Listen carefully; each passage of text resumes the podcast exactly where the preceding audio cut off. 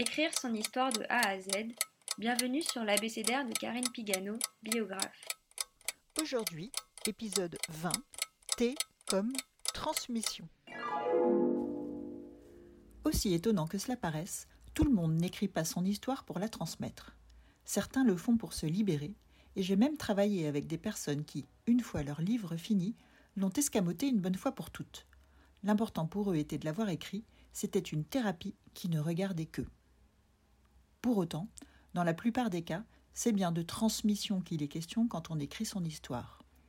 Les proches en seront dépositaires, à commencer par les enfants et les petits-enfants. J'enfonce une porte ouverte, mais je crois qu'elle mérite de l'être. Bien plus que les récits oraux par essence volatiles, les souvenirs écrits restent et s'ancrent pour longtemps dans l'histoire familiale. J'en parle en connaissance de cause et, pour une fois, à titre personnel.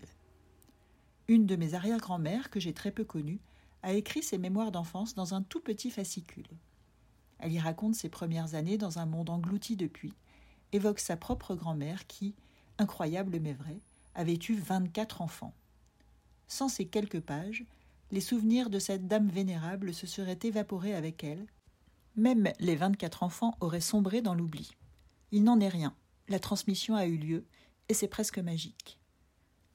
Prochain épisode U comme univers.